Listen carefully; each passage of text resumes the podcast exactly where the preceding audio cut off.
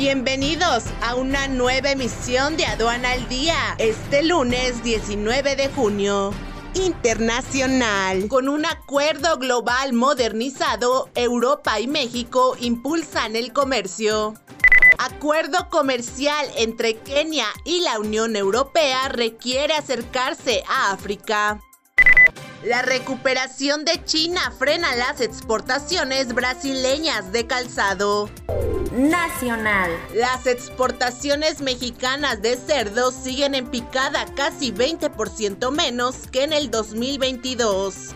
México tiene anuncios de inversión por 48 mil millones de dólares de acuerdo a la Secretaría de Economía.